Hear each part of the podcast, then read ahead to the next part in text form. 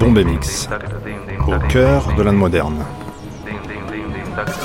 Une série d'émissions proposées par Michel Pomared, réalisée par Gilles Mardi-Rossian, avec à la prise de son et au mixage Philippe Bredin.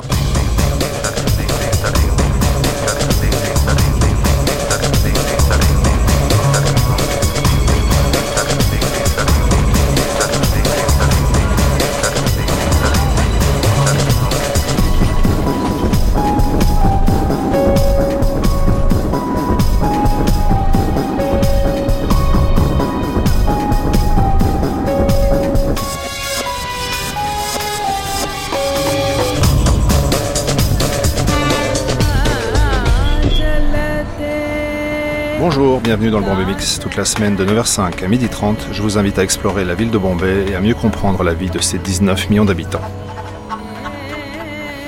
Aujourd'hui, gros plan sur la communauté musulmane avec de midi à 12h30 le portrait d'une professeure à l'Alliance française. À 11h, ne manquez pas dans le documentaire le combat du militant Javed Anand contre les discriminations que rencontrent les musulmans de Bombay en matière de logement et d'emploi. À 10h, nous élargirons à l'ensemble du pays l'analyse des troubles communautaires qui ternissent le fonctionnement de la plus grande démocratie du monde. Ça sera le débat. Mais tout de suite, place à l'histoire.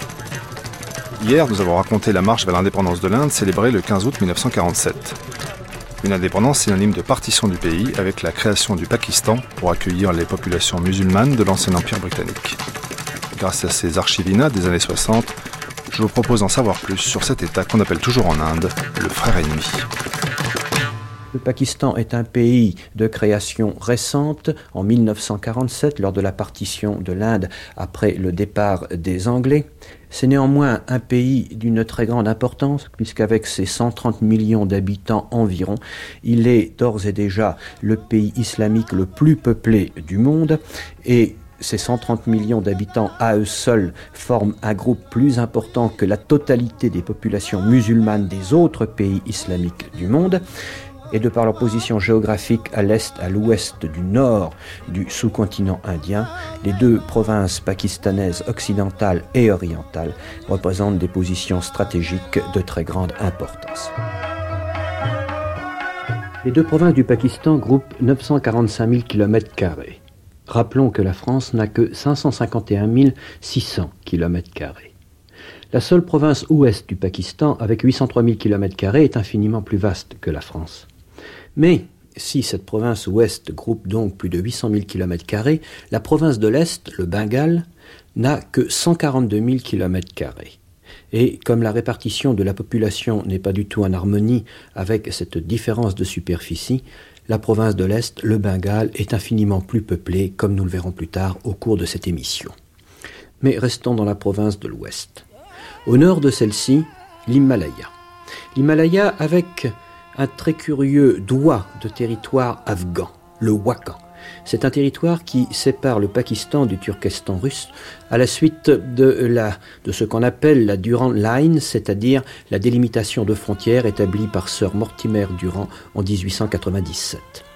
De ce fait, le Pakistan a, avec l'Afghanistan, une frontière de 2300 km. Donc, au nord, l'Himalaya. Un peu plus à l'est, le Cachemire le Cachemire qui sépare le Pakistan du Xinjiang chinois et du Tibet. Nous verrons qu'il y a un problème politique très grave au Cachemire, puisqu'en effet le Cachemire est revendiqué à la fois par l'Inde et le Pakistan, et qu'actuellement il existe une ligne de cessez-le-feu qui est gardée par les casques bleus de l'ONU. Mais revenons à l'Himalaya. Deux grandes chaînes de montagnes, l'Hindu-Kush, l'Hindu-Kush dont le sommet le plus élevé est le Tarashmir culmine à 7680 mètres et où les cols sont rarement au-dessous de 4000 mètres. Et une autre chaîne de montagnes, le Safid Kou, la montagne blanche, qui est cette chaîne de montagnes subie par la frontière du Pakistan et de l'Afghanistan. Et le sommet culminant, là, n'est qu'à 4761 mètres au mont Sikar. Au sud-ouest, le Baloutchistan, semi-désertique, aride, torride l'été, et qui constitue entre le Pakistan et l'Iran une frontière d'environ 800 km. Au sud, bien entendu, ce que les Anglais appellent l'Arabian Sea et nous la mer d'Oman, Et enfin, à l'est, une frontière commune avec l'Inde, les provinces indiennes du Pendjab et du Rajasthan étant contiguës au Pakistan. Province indienne donc du Pendjab, en effet, toute cette région a été séparée lors de la partition de 1947, alors qu'autrefois elle ne constituait qu'une seule province.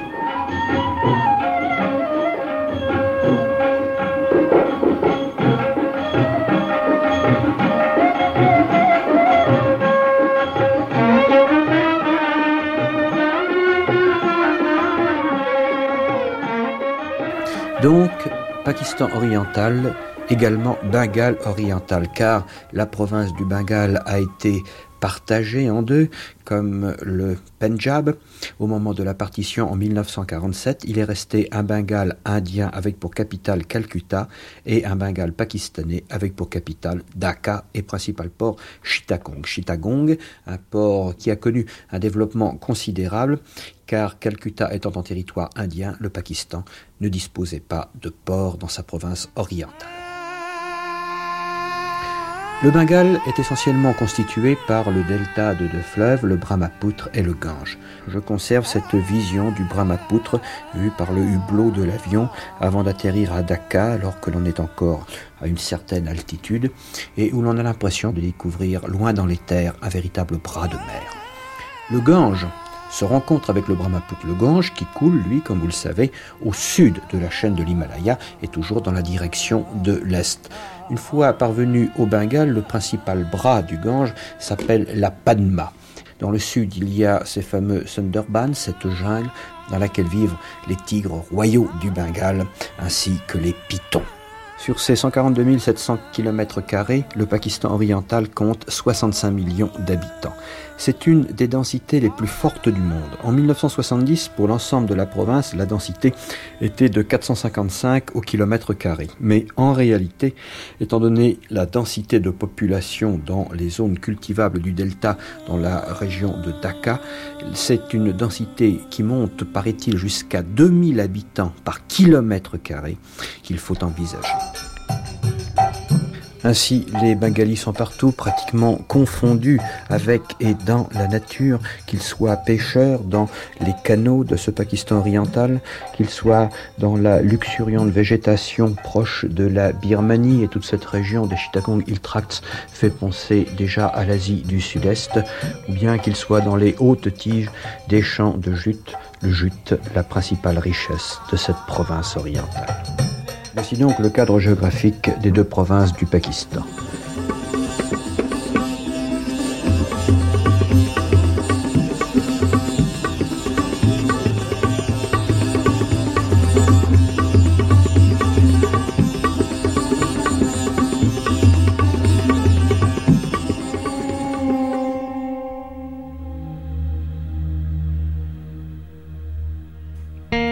Petit flashback. Pour défendre les intérêts des musulmans de l'ancien empire des Indes, fut créée en 1906 la Ligue musulmane. Un reporter français fait le voyage à Karachi dans les années 60. Il y rencontre Hussein Malik, compagnon de route d'Ali Jinnah, le fondateur du Pakistan.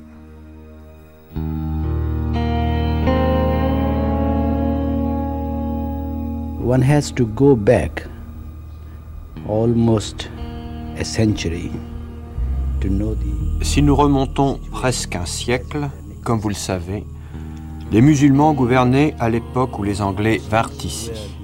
Peu à peu, les Moghols furent sur le déclin, furent détruits, et avec eux, les Anglais essayèrent de détruire l'esprit du peuple musulman qui était alors au pouvoir. Dans l'idée de renforcer leur position, ils essayèrent de détruire les musulmans parce qu'ils les considéraient comme leurs seuls ennemis. Les destructions n'eurent pas seulement pour forme l'assassinat des gens importants au pouvoir, mais aussi les jeunes générations en train de grandir furent brimées. On ne leur donna pas la possibilité de développer leur culture. On ne leur donna aucune facilité pour l'éducation. On les laissa abandonnés à eux-mêmes et les hindous qui étaient anti-musulmans eurent la possibilité d'obtenir les places importantes dans l'industrie, le gouvernement et les affaires. Quand les hindous eurent une force suffisante, ils développèrent peu à peu leur désir de se débarrasser de leur nouveau maître, les Anglais. Pour créer un front commun, ils voulaient la coopération des musulmans. Ils créèrent alors une atmosphère qui, effectivement, leur permit d'avoir la coopération des musulmans. Peu à peu, ils rendirent les musulmans anti-britanniques, mais beaucoup plus dans la pensée d'obtenir leur coopération qu'en réalité contre les Anglais. Ils continuèrent avec cette coopération, mais de telle sorte que les hindous continuèrent à occuper les positions les plus élevées. Quand l'esprit de liberté fut prédominant et que les hindous tentèrent de se débarrasser des Anglais, se trouva que peu à peu, les musulmans s'étaient également élevés et qu'à travers leur chef, ils commençaient à demander certaines facilités pour l'éducation et autres domaines sociaux les musulmans prirent conscience d'eux-mêmes au début du siècle et devinrent alors une importante minorité. Ils formèrent en conséquence un parti politique très important pour la protection des musulmans contre la domination des Anglais aussi bien que contre les hindous. Tout d'abord, ils ne pensaient qu'à combattre aux côtés des hindous. Mais bientôt, il leur apparut que les hindous deviendraient leurs nouveaux maîtres et c'est pourquoi les musulmans commencèrent à réserver leur attitude. Les hindous utilisèrent toutes sortes de tactiques. Ils détruisirent l'esprit des musulmans. Vous avez dû entendre parler de la All India Muslim League. Il n'y avait que les musulmans qui pouvaient faire partie de cette organisation. Un non-musulman n'était pas admis. La Ligue avait un programme qui demandait un statut propre aux musulmans dans les temps à venir. Paul Balta, journaliste spécialiste du monde arabe, revient sur l'origine du mot Pakistan. Eh bien, l'origine du mot Pakistan euh, peut être la suivante. Pak, qui signifie pur, et Stan, pays, n'est-ce pas? Le pays des purs. Euh, cette euh, acception avait été admise par Ali Jinnah, le fondateur du Pakistan, les purs étant les musulmans, et les impurs étant évidemment les hindous, puisque euh, ce pays s'est formé à partir de la partition, n'est-ce pas, de l'Inde, de l'Empire des Indes. L'autre interprétation, c'est que le Pakistan a été formé par des lettres prises euh, dans euh, les noms des, différentes, des différents peuples qui ont constitué le Pakistan occidental. Alors vous avez P pour Punjab, A pour Afghani, euh, n'est-ce pas, l'Afghanistan étant tout proche, euh, euh, K pour Cachemire, Cachemire s'écrivant avec un K en anglais, Sindh, et puis Baloutch.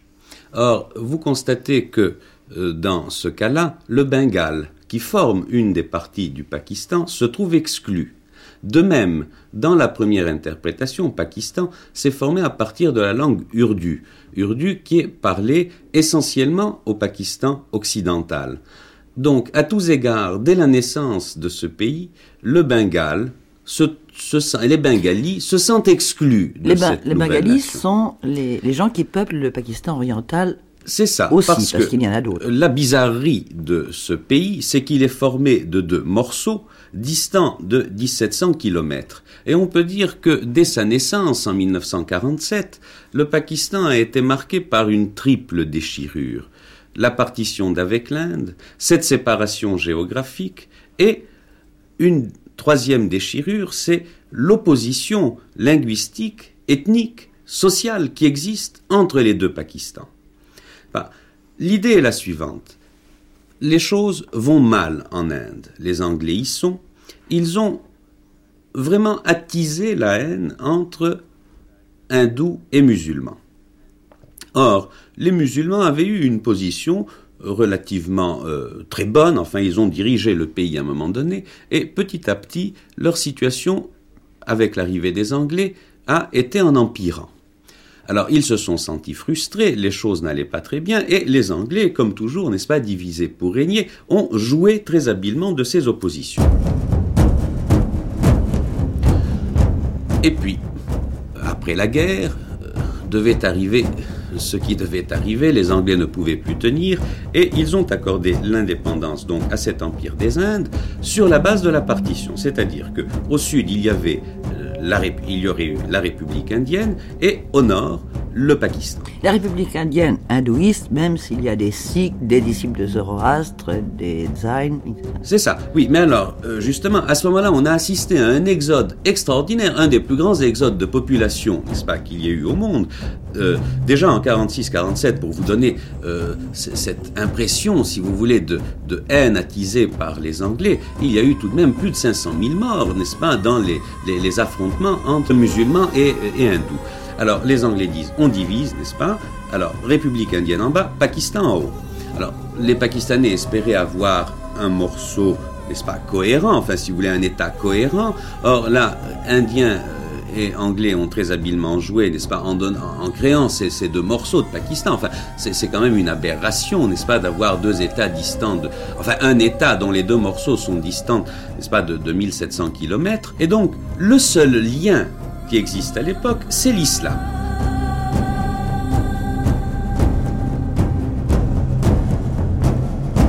Ce Pakistan est la euh, le premier État islamique du monde par la population, n'est-ce pas? C'est son fondement. Mais c'est aussi le seul lien, et vous allez voir qu'il est extrêmement fragile.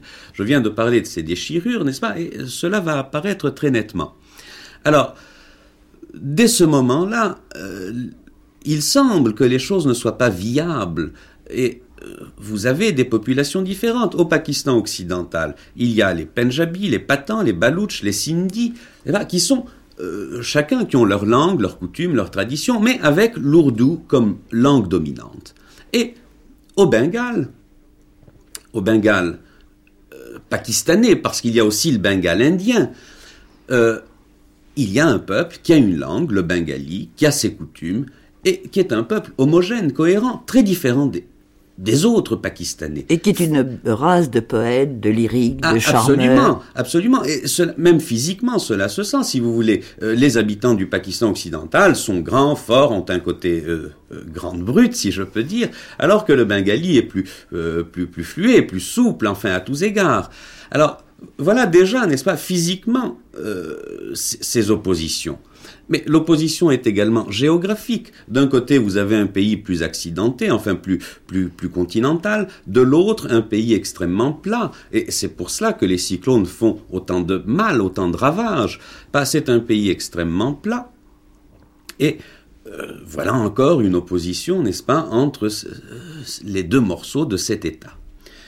Alors, à ce moment-là, si vous voulez, en, 47, au moment de, la naissance du Pakistan, il va y avoir cet exode dont je parlais.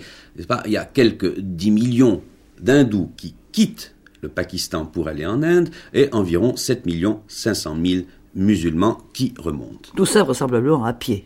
Oh oui, oui, oui, c'était extraordinaire, extraordinaire. Pas à, pied, enfin ces gens étaient pauvres, enfin ils n'avaient pas de gros moyens et faisaient ce qu'ils pouvaient. Et alors, il est évident que tous les hindous n'ont pas quitté le Pakistan et tous les musulmans n'ont pas quitté l'Inde. Il est resté encore, il reste 40 millions de musulmans en Inde. Ce qui est peu pour l'Inde. Ce qui est peu, ce qui est peu. Et puis alors il reste un certain nombre d'hindous euh, au Pakistan, mais euh, plus, il y a plus d'hindous au Bengale qu'au Pakistan occidental. Et alors, les choses vont se gâter très vite. Très vite parce que, très rapidement, le euh, Pakistan occidental, Karachi, euh, a l'idée d'imposer comme langue nationale, comme langue euh, officielle à l'ensemble du pays, l'urdu. Or, ce n'est pas la langue des Bengalis. Et c'est à ce moment-là qu'on voit se manifester un homme dont on a beaucoup parlé ces derniers temps, Sheikh Mujibur Rahman, qu'on a d'ailleurs surnommé le tigre du Bengale, puisque le Bengale est célèbre aussi par ses tigres et ses oiseaux, les Bengalis. Et c'est vrai. Et c'est vrai. Euh, eh bien, euh, Mujibur Rahman appelle la population à manifester. Elle manifeste très volontiers, puisque ce n'est pas sa langue. On veut lui imposer, n'est-ce pas, une langue qui n'est pas la sienne. Oui, et puis lorsqu'elle n'a pas sa langue, et que l'on est élevé dans une autre langue, on n'a aucun poste possible dans l'administration. Ah, ça c'est vrai aussi, mais l'exploitation, enfin, on, a dit que le Bengale a été colonisé par euh, le Pakistan occidental, et c'est très vrai, il a été à tout point de vue. Oui, on en fait une race d'esclaves. Déjà, alors, si vous voulez, déjà, cette, cette idée d'imposer la langue est une première blessure infligée aux Bengalis, n'est-ce pas? Alors, ils, ils ressentent, n'est-ce pas, cette espèce de domination qu'on veut leur imposer. Alors, ils bloquent n'est-ce pas Les manifestations de masse bloquent, le projet est abandonné, mais la blessure ne se cicatrise pas. Elle ne se cicatrise pas parce que tout le reste va venir s'ajouter. Il y a le, euh, comme nous venons de le dire, n'est-ce pas La plupart, pratiquement tous les postes dans l'administration sont tenus par des Pakistanais euh, occidentaux, des hommes de Karachi. Ensuite, euh, du point de vue économique. Du point de vue économique, le Pakistan oriental ou Bengale et là aussi exploité d'une façon très intensive. Nous l'avons dit, c'est un pays plat où il y aurait d'énormes investissements à faire. Le pays peut être mis en valeur, mais il y aurait d'énormes investissements à faire. Or, tout l'argent est investi au Pakistan occidental. Et les Bengalis se sentent doublement frustrés parce que bien que leur pays ne soit pas extrêmement riche, ils produisent tout de même un certain nombre de choses, dont le jute. Ils sont les premiers producteurs mondiaux de jute, avec 70% de la production mondiale. Ça rapporte de l'argent. Or, l'argent rapporté par le jute est utilisé pour acheter du matériel militaire. Et à chaque fois qu'il y aura répression, les Bengalis ont l'impression qu'on leur tape dessus avec leur propre argent, puisque cet argent vient chez eux et sert à acheter des armes. Troisièmement, la plupart des terres, n'est-ce appartiennent à des féodaux. À des féodaux du Pakistan occidental qui vivent très somptueusement à Karachi, qui n'investissent, qui ne sont guère au Bengale, qui n'investissent guère, n'est-ce pas, alors qu'il faudrait drainer.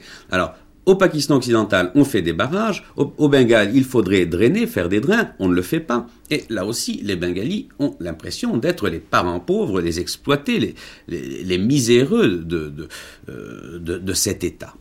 Et alors, petit à petit, ce divorce euh, linguistique, ethnique, économique, va devenir aussi un divorce politique. Bah, parce que cette situation est de plus en plus insupportable.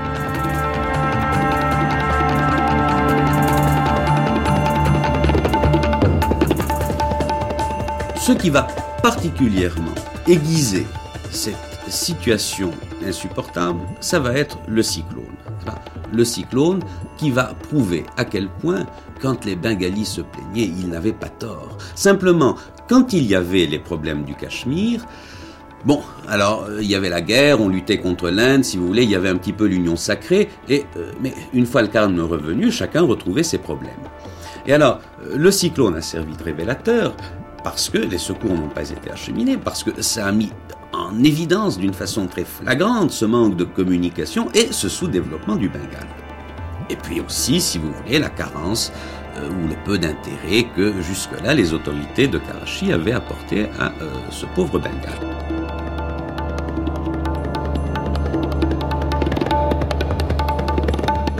Pourquoi est-ce que subitement les choses se sont gâtées? Oui, pourquoi la guerre pourquoi civile a-t-on basculé subitement dans la guerre civile? Eh bien, il s'est passé deux phénomènes.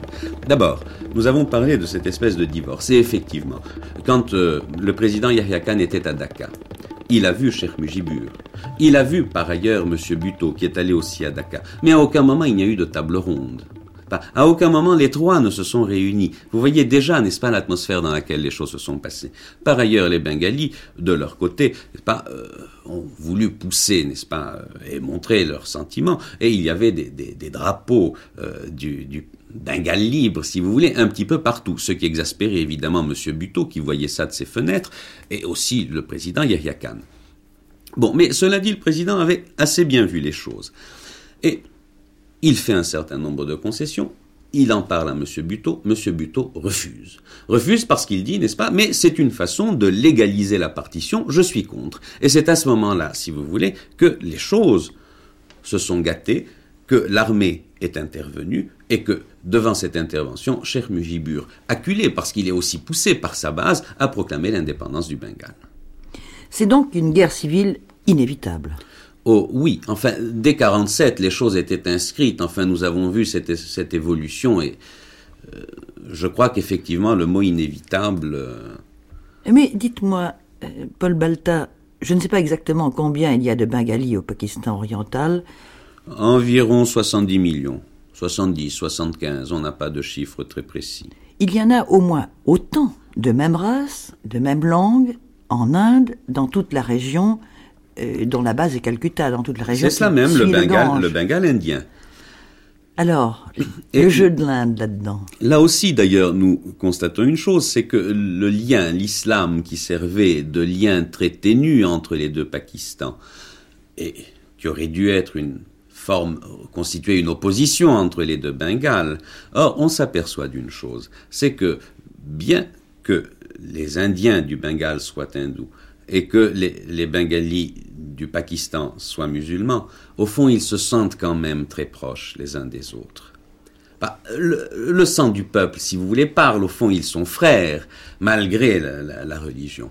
Or, pour l'Inde, qui soutient, n'est-ce pas? Il est normal, euh, l'Inde soutient euh, les, Bengalis pour différentes raisons. D'abord parce qu'évidemment, il y a une hostilité extrêmement grande entre New Delhi et Karachi, et au fond, euh, les ennuis de Karachi réjouissent quelque peu l'Inde, et cela peut s'expliquer. Et il faut bien dire que, au fond, la sagesse aurait voulu, malgré le lien factice dont nous avons parlé, je pense que la sagesse aurait voulu que les Pakistanais occidentaux accordent très vite cette autonomie au Bengale. Euh, parce que, effectivement, le Bengale, dans une fédération avec le Pakistan, euh, se sentirait tout de même plus fort, enfin plus grand, enfin si vous voulez, il y a tout de même ce lien islamique, le fait d'avoir 120 millions d'habitants à deux, donc ça vous donne une surface plus grande sur la scène internationale. il est évident qu'un Bengale réduit, si vous voulez, à ses limites, et dans l'état de sous-développement dans lequel il s'est trouvé mis par euh, les circonstances, aura plus de mal. Euh, je pense aujourd'hui, apparemment, les dirigeants du Pakistan occidental se rendent compte, n'est-ce pas, de, que leur politique a tout de même abouti à, une catastrophe. Parce qu'après tout, vous pouvez ramener le calme par la terreur des armes, mais ça ne résout pas les problèmes. Et une fois qu'un mouvement est lancé, il est très difficile de le contenir. Surtout un mouvement d'indépendance nationale, et vous ne faites pas taire un peuple. En 1947, au moment de la partition de l'Inde, intervient la première guerre du Cachemire, un État frontalier à majorité musulmane que se disputent les deux belligérants. En 1965, les armes se font à nouveau entendre dans la région. Christian Bernadac, vous revenez d'Inde où pendant plus d'une semaine vous avez pu suivre les combats qui se sont déroulés entre les troupes indiennes et les troupes pakistanaises. Dans quelle région étiez-vous? J'étais dans la région qui est considérée par les Indiens et les Pakistanais comme le front numéro un, euh, dans la région Jammu-Sialkot. Jammu, c'est euh, la ville qui commande la seule route qui relie Srinagar, la capitale du Cachemire, à New Delhi. C'est donc le point numéro un stratégique aussi bien pour les Indiens que pour les Pakistanais. Et c'est dans cette région que se déroulaient les combats, disons, les plus importants. Et vous avez pu assister à ces combats? Oui, nous avons pu passer une journée entière sur le front. Alors là, évidemment, euh, pour nous qui sommes habitués, à, lorsque l'on prononce le mot de guerre, à entendre les mitraillettes, les mitrailleuses, les fusils mitrailleurs euh, claquer, eh bien là, c'est tout à fait différent. Sur ce front, on peut parler surtout d'échanges d'artillerie, de quelques petites batailles de chars et de bombardements aériens. Évidemment, ce sont des grandes manœuvres très bien orchestrées, mais ce n'est réellement pas la guerre. On peut dire que euh, sur ce front, pendant la journée, la journée que j'ai passée là-bas, euh, il y a eu, disons, 500 euh, coups de canon tirés par les Indiens et 200 par les Pakistanais.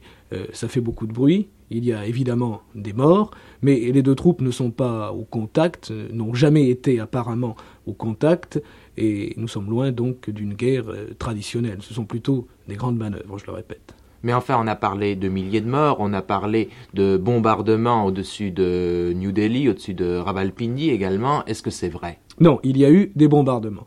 Mais aussi bien les Indiens que les Pakistanais ont une hantise de ces bombardements.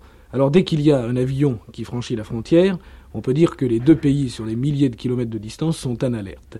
Et chaque fois, ces bombardements se limitent à un seul avion pratiquement qui lâche une, deux, trois bombes Alors évidemment, là aussi, il y a des bombes qui tombent sur des maisons, même sur des hôpitaux, vous l'avez vu, mais ce n'est pas un, bombardement réel, parce que vraiment, un avion sur un territoire aussi étendu, quand tout le pays est en alerte, alors tout le monde euh, se figure qu'il va recevoir euh, une bombe, tout le monde est persuadé qu'il est le point d'attraction de, ces avions, et tout le monde se camoufle, les voitures sont camouflées, on cache avec du, sparadrap toutes les parties brillantes de, la voiture, euh, j'ai vu une chose extraordinaire, j'ai vu par exemple à Jamou, vu un agent de police qui avait camouflé son parapluie. Vous savez que les, agents de police ont des parapluies pour se protéger du soleil. Et eh bien celui-là avait sa, culotte blanche, son baudrier noir, sa veste blanche, son plumet rouge sur la tête, le parapluie noir sur le plumet. Et sur ce parapluie noir, il y avait des branchages verts. Alors j'avoue que quand vous voyez ça au carrefour d'une rue, dans une ville tout à fait paisible et calme, euh, ça donne un petit coup de, coup de poing au cœur tout de même de voir cela. Et c'est ainsi du, nord au sud et de l'est à l'ouest. Mais vous avez quand même pu vous rendre compte du problème qui se posait, vous avez pu euh, visiter la région. Est-ce qu'il vous semble qu'un cessez-le-feu est possible entre l'Inde et le Pakistan au point de vue terrain Est-ce que le terrain se prête à un cessez-le-feu? Non, le terrain ne se prête pas du tout à un cessez-le-feu parce que, euh, vous le savez, les, deux pays ont des frontières communes euh, vraiment très très très longues. On peut parler de plusieurs milliers de kilomètres de frontières et donc de fronts possible. Et vous savez également que les Indiens, comme les Pakistanais, ont envoyé, ont transformé des militaires en agriculteurs, en fermiers. Alors les Indiens sont du côté pakistanais et les Pakistanais sont du côté indien. Et ce sont évidemment ces, troupes camouflées euh, qui fomentent à peu près tous les troubles, tous les incidents. Alors les Nations Unies sont destinées à envoyer 100 observateurs, 97 exactement, avec 6 avions, pour contrôler ces milliers de kilomètres de frontières. Il est évident que lorsque les observateurs seront euh, au nord, tout à fait au nord du, Cachemire, à la frontière des Himalayas, eh bien, des incidents peuvent se passer dans le Punjab ou même beaucoup plus au sud, et pourquoi pas du côté de l'autre Pakistan.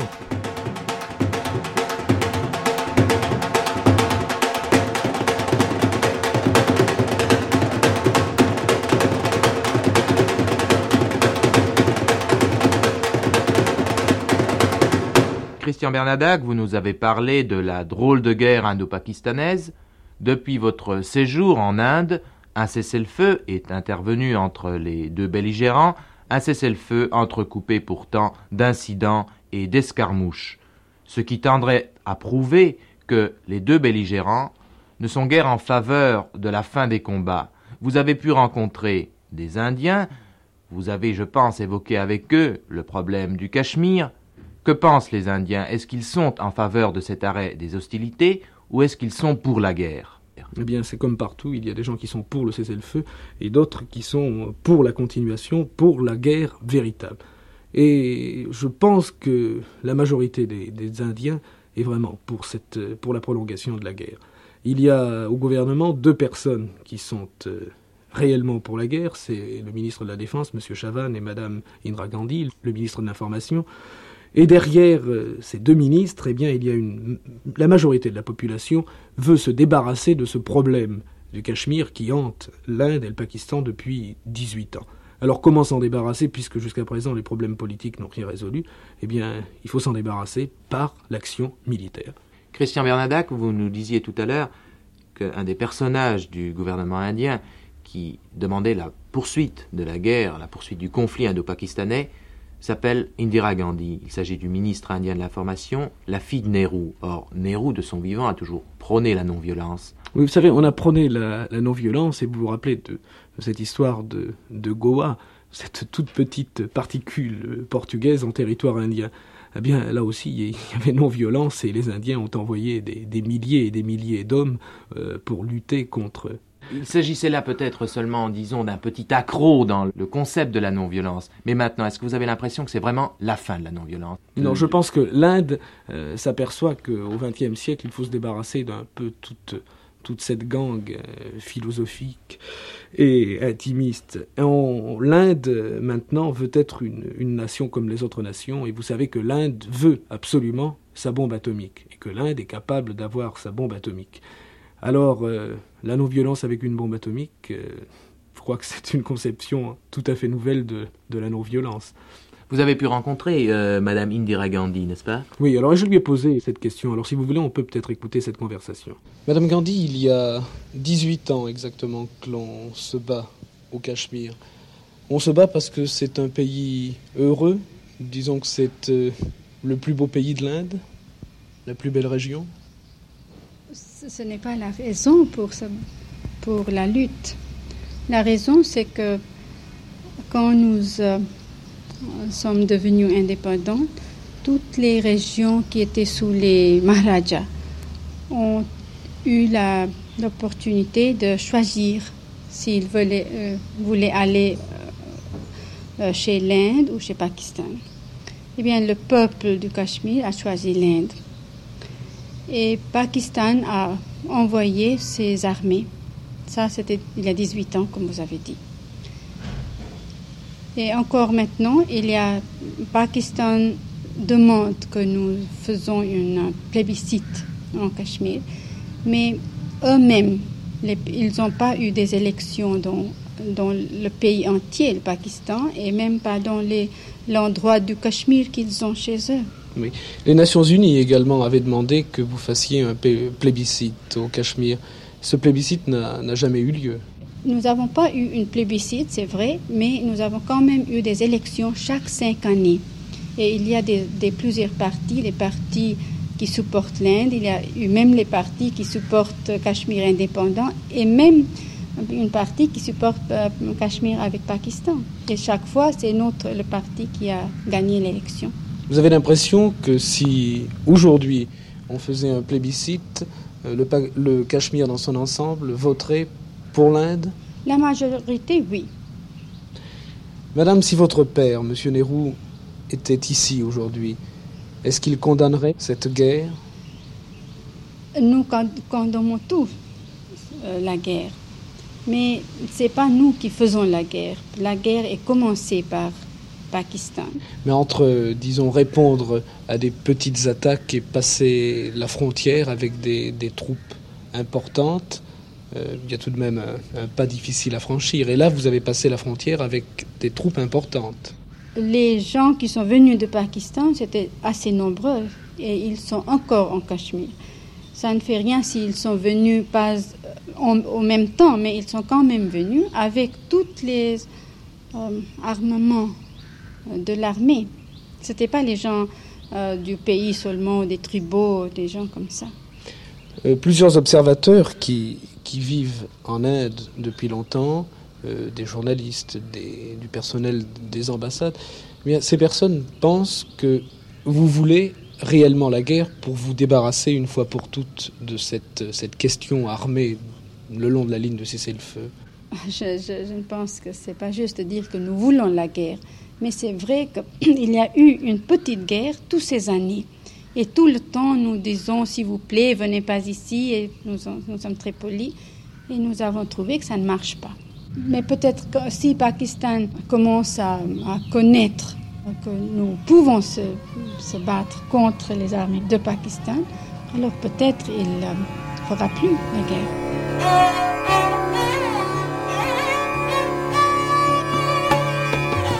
Pourtant, en 1971, au moment de l'émancipation du Pakistan oriental qui prendra le nom de Bangladesh, une troisième guerre opposera l'Inde et son frère ennemi un frère ennemi jugé proche de l'Occident à la même époque par le journaliste français Vincent Lattef. Le Pakistan euh, apparaît comme le pays le plus favorable à l'Occident. En effet, il fait partie euh, de l'organisation défensive de l'Asie du Sud-Est et du pacte de Bagdad, euh, deux organisations qui ont été constituées sous l'égide des puissances occidentales. C'est un changement, je crois, dans la politique euh, du Pakistan, puisque euh, jusqu'en 1953, euh, pratiquement, et depuis 1947, il proclamait sa neutralité. Il proclamait sa neutralité comme pays d'Asie, n'est-ce pas, pour des raisons plutôt sentimentales, je dirais, et parmi ces raisons sentimentales, il en était une autre qui dictait alors la politique étrangère du Pakistan, c'était le désir absolu et les efforts de ces hommes d'État d'arriver à une espèce d'union islamique de tous les pays musulmans. Quelle été quelles sont les raisons alors de cette évolution? Euh, Cette évolution a euh, suivi une espèce de formulation des doctrines euh, dans tous les camps. D'autre part, l'Inde a formulé avec la Chine les saints principes de la coexistence en Asie et a fait de, cette, euh, de ces saints principes une espèce d'arme d'expansion vers la Birmanie, l'Indonésie, euh, pays qui ont été soumis à partir de ce moment-là à l'influence indienne. Donc à ce moment, le Pakistan a vu qu'en restant neutraliste, euh, il n'avait plus le choix, il devait se mettre sous la coupe, pour ainsi dire, de l'Inde avec laquelle il ne s'entend pas. C'est donc euh, parce qu'il a de mauvaises relations avec l'Inde que le Pakistan s'est tourné, en partie, disons-le du moins, vers l'Ouest. Exactement. Et de ce fait, il a cherché des amis, n'est-ce pas, puisque en général, la politique étrangère tente à euh, faire chercher des amis. Euh, de sorte que l'Amérique s'est présentée, l'Amérique a offert au Pakistan de la soutenir, et notamment économiquement, et par des fournitures d'armes. Le Pakistan a accepté. Et depuis ce temps-là, le Pakistan s'est rangé définitivement du côté de l'Ouest. Mais il y a une réaction de l'Union soviétique, je crois, à son égard. En effet, euh, l'Union soviétique a essayé de freiner ce mouvement en protestant auprès de Karachi euh, contre ce qu'il euh, qualifiait de bases américaines au Pakistan. Les Pakistanais ont répondu euh, qu'ils n'acceptaient pas du tout l'établissement de bases américaines au Pakistan, que c'était simplement un accord de défense mutuelle, et ils ont pris la mouche. La neutralité du Pakistan pouvait sembler assez curieuse à un moment donné, puisque tout de même le Pakistan appartient au Commonwealth, et qu'il est donc engagé dans, dans une politique, qu'il le veuille ou non. En effet, le Pakistan, euh, de ce fait, est amical à l'égard de la Grande-Bretagne, mais n'oublions pas que l'Inde également fait partie du Commonwealth et l'Inde est le chef de file des puissances neutralistes d'Asie. Quelle est la position du Pakistan à l'égard du bloc communiste? Eh bien, c'est une sorte de neutralité méfiante euh, ou de bienveillance méfiante, si c'est possible, n'est-ce pas? Le Pakistan fait du commerce avec pratiquement tous les pays communistes. Il a été parmi les tout premiers à reconnaître la Chine communiste et il continue à exiger que la Chine communiste soit admise aux Nations Unies, tout comme la plupart des autres pays d'Asie l'exigent, n'est-ce pas? Mais il n'a guère de sympathie pour le régime communiste, comme le montre d'ailleurs le fait que le Parti communiste est interdit au Pakistan. Euh, le Pakistan, si je ne me trompe, est partisan enthousiasme du pan-islamisme. Exactement. C'est le seul dogme de politique étrangère qui est soit soutenu à fond par tous les Pakistanais, par ce que l'on appelle les masses populaires, si vous voulez. Euh, l'islam a été la raison d'être de ce pays.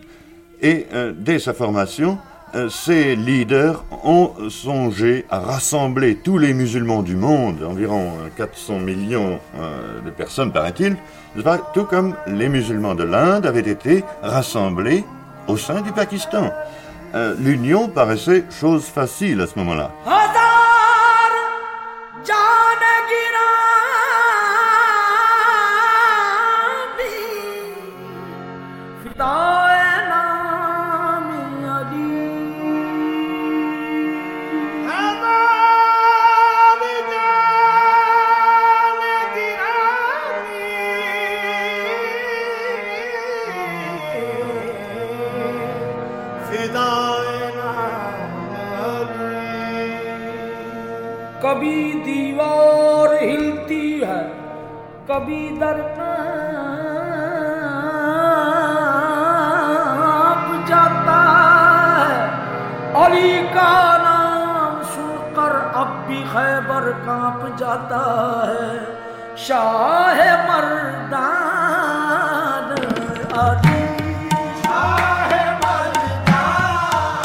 Mais tous les efforts des Pakistanais se sont heurtés à la méfiance des Arabes.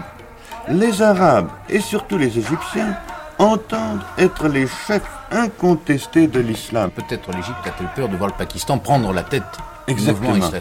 Étant donné que les Pakistanais non arabes, hein, qui ne sont pas, arabes, n'est-ce pas, sont plus nombreux euh, que euh, les Arabes réunis. Il y a environ 80 millions d'Arabes. Rien que les Pakistanais, ça fait déjà un bloc de 80, millions, auxquels s'ajoutent les autres musulmans non arabes, persans, turcs, et puis les Indonésiens aussi bien, n'est-ce pas De sorte qu'il y a une espèce d'approche raciale de la part des Arabes qui veulent dominer le monde musulman, et cette approche-là a surpris d'abord, déçu ensuite les musulmans non arabes En particulier les Pakistanais. Pakistanais. Mais je crois que les Pakistanais n'en ont pas pourtant euh, abandonné leur rêve de panislamisme. Euh, Non, mais hum, ils espèrent le placer sur une autre base. Monsieur Souravardi, l'actuel Premier ministre, a offert une possibilité, n'est-ce pas, dans un récent discours. Il a dit il faut en finir avec ces rêves de panislamisme militaire, l'union pour la reconquête des positions telles qu'elles étaient au 7e siècle quand les euh, musulmans sont arrivés à Poitiers, au moment où ils ont été battus d'ailleurs par Charles Martel, comme vous le savez.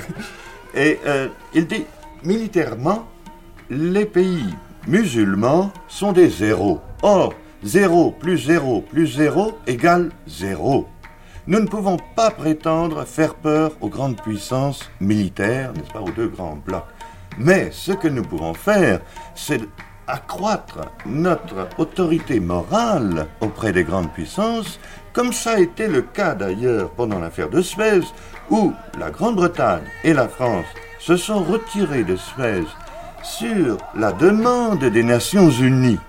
Or, dit, je parle toujours comme l'a fait M. Suravardi, la France et la Grande-Bretagne ne se sont pas retirées sous la menace même de M. Khrouchtchev, elles se sont retirées devant la pression de l'opinion publique mondiale que représentent les Nations Unies.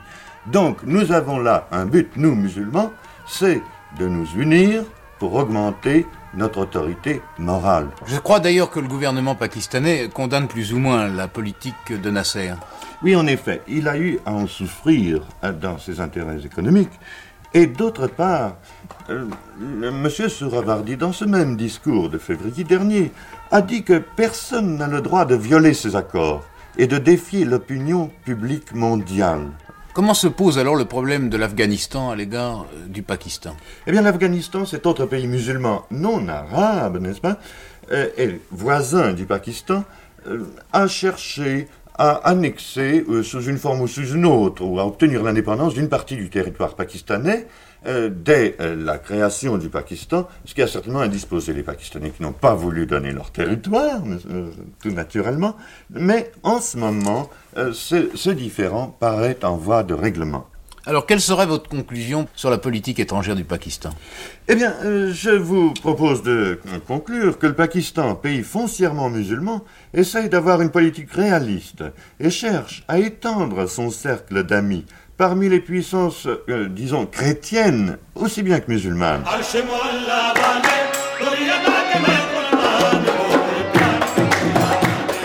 Eh bien Vincent Latève, quelles sont les perspectives d'avenir du Pakistan? Eh bien, je dirais que ce pays s'est montré viable, comme nous l'avons vu, et qu'il n'y a aucune raison de douter de son avenir. C'est un pays sous-développé d'Asie, bien des ressources dont il dispose n'ont pas encore été mises à profit. Le Pakistan a un plan quinquennal de développement économique, culturel et social dont dépend grandement son avenir. Mais à votre avis, est-ce que les hommes sont assez unis euh, dans l'idée qu'ils se font du but à atteindre? C'est là que gît la principale difficulté du Pakistan. La plupart des hommes ne voient que leur intérêt propre, ou tout au plus celui de leur clan, de leur province. Leur point commun est la fidélité à l'islam. Leur loi, c'est le Coran, qui est un code rigide de vie religieuse, sociale et même économique. Mais ce d'après ce que vous nous avez dit au début de cette enquête, euh, je crois qu'un bon musulman peut être aussi moderniste ou traditionnaliste, notamment au Pakistan. Oui, aussi rigide qu'elle soit une loi, donne lieu à des interprétations différentes.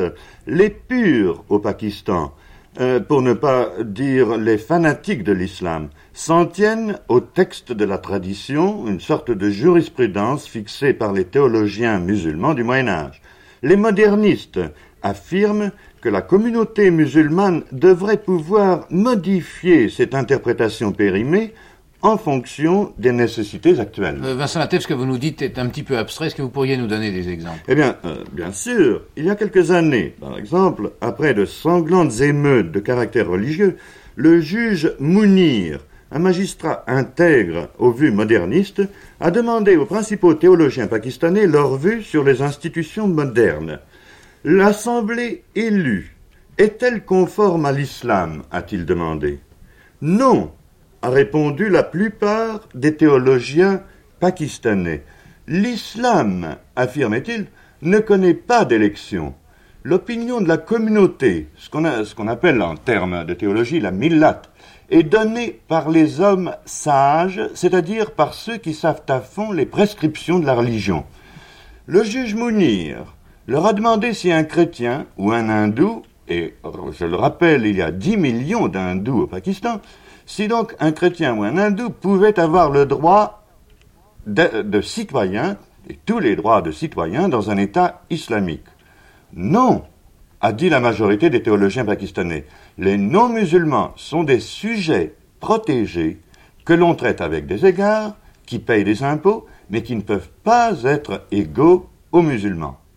Le plus curieux est que, posant des questions sur des dogmes fondamentaux de la religion, le juge Mounir a obtenu des théologiens des réponses différentes, parfois même opposées, selon la secte à laquelle ils appartenaient. Mais, dites-moi, Vincent Latève, dans ces conditions, il apparaît difficile d'édifier un État moderne? Et c'est pourquoi les modernistes sont parfois obligés de bousculer quelque peu les principes traditionnels. Est-ce que l'aide américaine au Pakistan frappe les imaginations?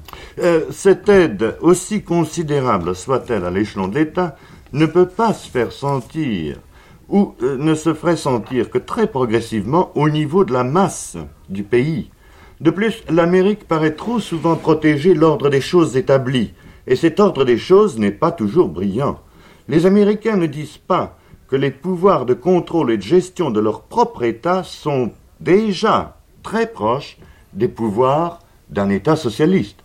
Ce qui manque à l'Amérique, à mon humble avis, c'est une doctrine politique et sociale qui soit dynamique, qui plaise à l'imagination et qui soit applicable aux pays sous-développés d'Asie. Faute de quoi les dirigeants pakistanais, par exemple, sont obligés de justifier, pour ainsi dire, l'Amérique pour l'aide qu'elle fournit à leur pays.